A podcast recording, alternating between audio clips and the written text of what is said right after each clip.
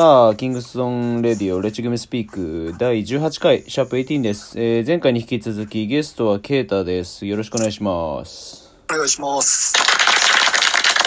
えー前回は、その、オールデンの決勝で、えーケータが痛恨の、えークリス・ウェバーテクニカルぶちかましたところで,、そうっすね。うん、で、ちょっと音声悪くなっちゃったので、そこからまたちょっと話してもらいたいんだけど、そうですね。それでまあ、それは本当に1点差とかで、うん。僕のテクニカルフリースローで負けるみたいなうん、うん、感じを、まあ、高校生にして食らって、まあめちゃくちゃなんかもう本当眠れないような日々を、うん。まあ、当時高3なんでね、うん、一番僕が若く出てて、うん、うん。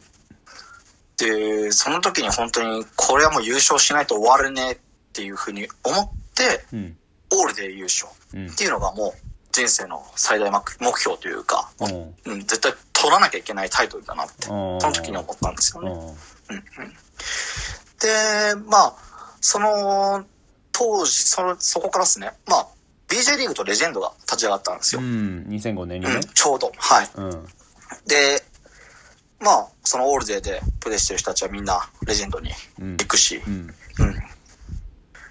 まあ、これは、俺もここを目指すしかないだろう。うん、っていうところでうん、進路に入っていくんですよ。うん、で、僕、進学校で、うん。あのー、都立高校だったんですけど、うん、あのーあその時に、うん、あのーまあ、家庭の事情で、うん。まあ、両親離婚しちゃって、うん、まあ、まあ経済的に一旦ちょっと厳しい時期もあったりして、うん。まあ、どうすんのって、お前何したいのって言われた時に、僕は普通に、まあ、このまま大学で2部とか3部とかでうん、やっていくもんだなと思ったから、普通に、うん、あの、大東文化とか、うん。人大とか見に行ってたんですよ、うん。部活を。で、そのどっちかで入ろうみたいなうん、感じで決めてたら、うん。いやもうそんなところに払う金はないよ、みたいな。うん、大学っていうところは勉強しに行くところだから、うん、慶応とか早稲田とかうん。一生懸命勉強して、うん、行くんだったらうん。行かせるけど、どうするっていうのを親に言われた時に、うん。僕学年最下位だったんですよ。うん。で、ここから夏からもう、あの、そこを行く能力ないっていうのを、てか勉強はしたくないと思ったんですよね。もう、もう、燃えてるわけですから、絶対俺で優勝するみたいな、うん。次の俺で優勝するっつってうん、なってて、うん。まあ、その最いい環境を選ぶとき大学だろうっていうカードを切ろうとしたら、うん、あそんなしかもぬるい、もう一部でやらない、その、うん。なんか中途半端な二部三部みたいな、うん、あの、まあ、うちのお母さん本当になんかビッグ、ハワイのビッグママみたいなやつなんで、そんななんか自分が出れそうなところでうん。中途半端な学校行く、行くみたいな、うん。そんな三段なんてやめちまえみたいな感じで言われて、まあ、だよなと思って、うん。お前詰まるとこ何してんだよみたいなうん、感じで言われた時に、うん、俺レジェンドに入りたいっていうのが当時思いだったんですよ。うん、で、本当に進路に僕レジェンドって書いたんですよ。そしたら、進学だったんで、うん要は進学しない人って僕1%僕しかいなかったんですよね。だから呼び出されちゃって、うん学校で。うん、でこれ何みたいな。ふざけてるのかみたいな。うん、体育会の先生に。うん、で、まあめちゃくちゃ説教されて、うんいや、こういうリーグがあって、これからプロリーグなんですって。うん、あのーまあ、飯も多分食えるし、うん。うん。まあ、ここを目指す。まあ、プロなのかみたいな。うん、で、体育会の先生が、うん、あの、もともとハンドボールのうん、選手だったんですよね。うん、日体卒の。うん、で、結構代表にかかったりかかんなかったりみたいなところで、まあ、めちゃくちゃ厳しい人だったんですけど、うん。まあ、可愛がってくれてて、うん、まあ、プロってそんな甘いもんじゃないから、うん、あの、無理だから、お前じゃあ、みたいな。あの、大学行っとけみたいな。うん、今から勉強しろよみたいな感じで言われて、うん、でめちゃくちゃ切れたんですよ。うん、なんで人の可能性を、うん それ潰すんやみたいな。うん、もう胸ぐら掴まれながらもめっちゃ切れ切れて、うん、それで絶対ここでなってやろうと思う。ならなきゃ無理だって思ったのが、うん、これ二つ目の目標ですね。オールデーを取る。レジェンドに入る。うんここの二つなんですよ。うん、それでもうお母さんにもやっぱ伝えて、やっぱ俺レジェンドにどうしても出てえから、うんあのー大学行きながらやれたらベストだったけど、うんまあ、後々、うんあの自分が入ることもできるし、ちょっとレジェンド目指したみたいな。うんあ、そう、勝手にしなさい、みたいな感じで言われて。それでもう、そ、そうですね。その、ここを目指し始めるっていうところに、うん。オールでレジェンドが目標に変わるっていう。うんストリートボールで人生を狂わされたじゃあそうなんですよ。まさに ST さんたちとかを本当見てて、うん。あこうなりてえっていう、ファーストボーラーズとかレジェンドの人たちを見て、これ絶対こうなりてえし、うん、なれるって思ったんですよね、なぜか。うんなるほどね。なんかそこら辺ってあんまり付き合いは長いけどさでなんかあのざっくりは話はしてるけれどもその経緯とかを深く聞いたことはさ俺はなかったから そういう意味では結構新鮮は新鮮だな。ああ、なるほど。うん。そうなんですね。うん。えー、でえっ、とまあ今は逆にいじゃあ、えー、とそれはストリートの入り口のところの話ででそこからそうっすね。紆余曲折を経て、まあ、今に至るわけだけど今今の今の時点で啓太は、えー、とどういった、えー環境というか 状況でチームでやれてるわけ？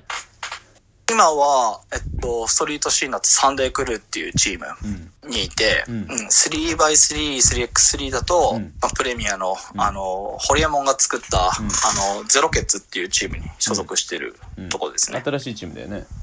そうですね、新規参入の注目チームでは。残念なことに、まあ、この状況でプレミアは今ずっと、あの延期になっちゃってるけどチームとしては、まあ、俺もメンバー見たけど、まあ、知った顔が多いもんね、そうですね。うん、どうなの？そのこれ、ストリート、まあ、ストリートをやってた、ストリートをやってたって言い方変だな。ストリートで、えー、なんていうかな、名前をよく聞く人たちが3人制の方でやるケースっていうのは、まあ、すごく多い。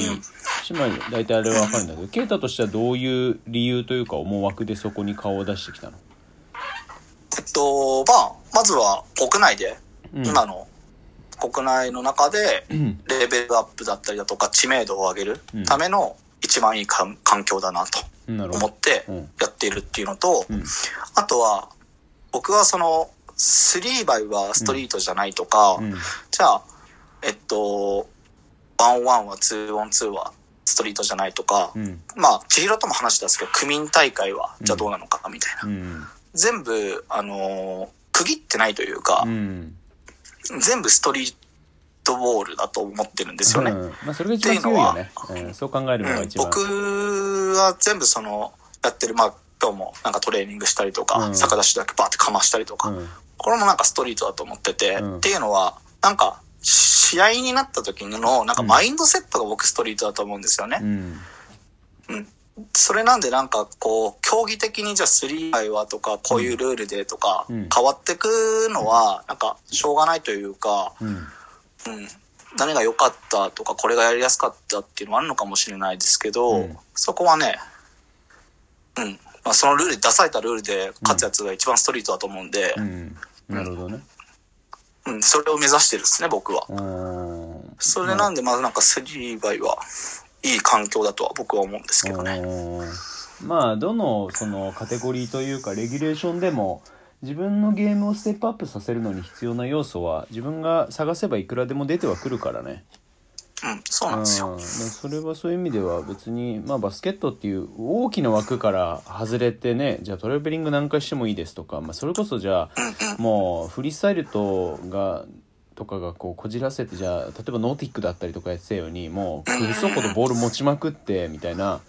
なっちゃうとそれはそれでまた話は変わってくるかもしれない、まあ、その中にも要素はあるんだろうけどね、うん、でもなんかその実際のそのなんだろう戦う、えー勝敗をつけるためのゲームっていったところから大きく外れさえしなければまあ何がしかはあの吸収はできるよねそうっすね。うんそういう形でね、3倍の方はうん。取り組んでますね。もうレベルアップの場合になるっていう。う。ん。だからなんか、ちょっとあれですね、その、ププロの肩書き、その、プレミアっていうのが勝手にこう、プロっていうのを歌ってるんですけど、もう上位何人かは絶それの、もう3倍を極めたい人たちはポンってプロだと思うんですけど、うん。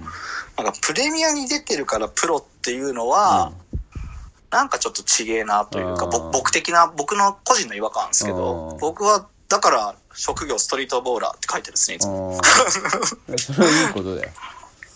いいことなんですか？わかるんですけど。俺も大体職業あの自由ないろんな書き方する時あるけど、まあ、アスリートって書く時もあるしあのストリートボーラーって書く時もあるし、うんうん。なふざけて自分でも分かりませんとか書いたりするけどそれそれそれがその書くことがそれはどうなのかってやらそれは別としてね、まあ、いろんなことやってればさ別に言いたい放題じゃん。別に自分で弁護士ですって言ったってさそのなんだろう。自称弁護士なだけになるかもしれない。俳優ですって言ったって俳優かもしれないしさ。そうですね、うん。ここに来てなんかその職業欄とか、うん。そのストリートボーラーって書くと、うん。ストリートボーラーって何ってたまにやっぱ聞かれちゃうんですよ。ああそのだからこういうものがあるんだよって今こういうところでやってるんだよって一からやっぱ説明するケース結構多いんですよね。あ 説明するんだあしますね。ほんと真面目だね で、うん多分なんかまあ面白いですね。やっぱ高校の時の進路みたいにレジェンドって書いてレジェンドって何みたいな感じになってめちゃくちゃ熱く説明してるあの時から俺あんま大して変わってねえまあなと思って。そうだね聞いてるとその児童館でバスケやってた時より基本的には変わってないよね変わってないんですよ。うん人間って変わんねえな。あんま。まあそうだね、まあ、言うてまあでも特にストリートにいるやつらそうだと思うよ俺も自分の中でバスケのスイッチ上手くなろうっていうのバチンと入ったの小6の時だけど結果的にそこから、まあ、30年とは言わなくても20年以上経ってるけどそのただ20年が経ってるだけだからね。その やってることも変わらないしさなんか別に熱量が小さくもならないし。あ、そうなんですよ。僕もなんか、取り組み方とかだんだん分かってきて、うん。あれなんですけど、ん。よくはなってると思うんですけど、うんその小学校の時にこうクソ90キロのデブがあがいてた時も、その時はそういう時で90キロのケイタ君も頑張ってたし、うんその時もなんか、もう毎回試合でその悔しい思いして泣いてるケイタ君も、うんなんか熱量は当時から変わってない気がするんですよね。ちょっと待って、あとうんむしろ10秒だわ。うん。うん、ということで、ちょっと第3回につなげます。はい。はい。早いっすね、これ。はい、 Beat Yesterday っていうことでね。はい。